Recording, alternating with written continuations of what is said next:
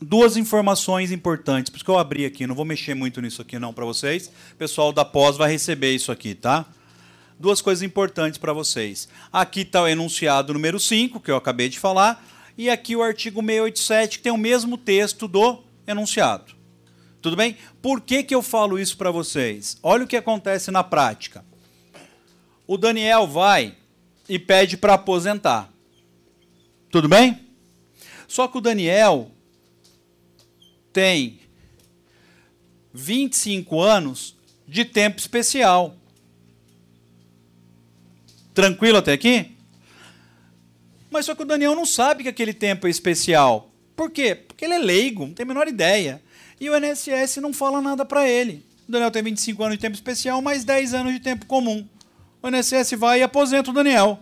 Como? 35 anos.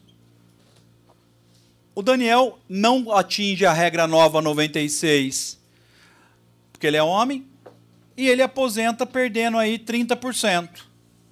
Quando? Lá atrás. Lá atrás. O INSS tinha o dever de informar ele para trazer documentação para gerar especial, sim ou não? Fez? Não, não fez, não falou nada. Nem instruiu. E o Daniel aposentou perdendo 30%. É nesse tipo de ação que vocês vão aprender mais na frente, que vai dar a coisa chamada nulidade primária ou nulidade primeva. O que, que é isso?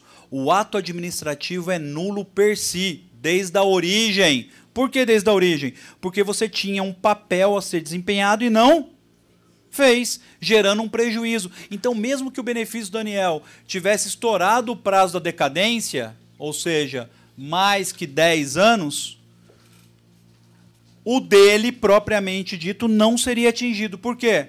Vamos, vamos lá imaginar. Eu fraudei o INSS. Fraudei.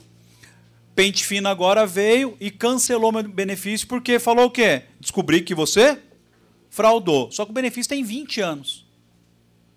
Ele vai virar para mim e vai falar o quê? Devolva os 20 anos. Por que isso?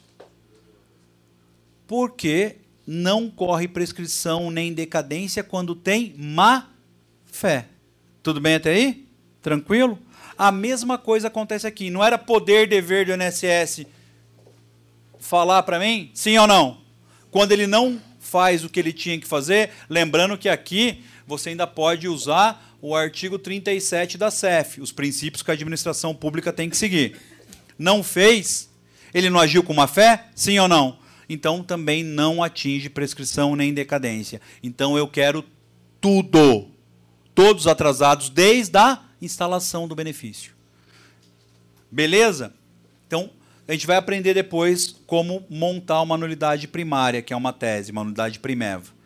Tá? Mas a, a, lógica é simples. O pau que bate em Chico, como Arismar fala, bate em Francisco. Lógico. Se tem para cá, por que, que não vai ter para cá? Sim ou não? Tá? Um outro detalhe.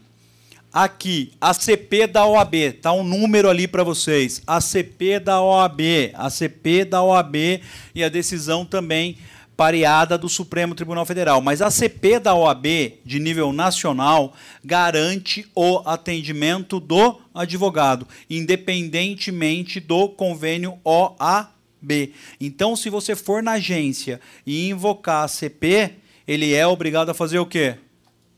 Te atender. Ele não pode falar, ó, protocoliza. Não. Ok. Desde que ele te atenda. Ele, o advogado não pega senha, não pega fila.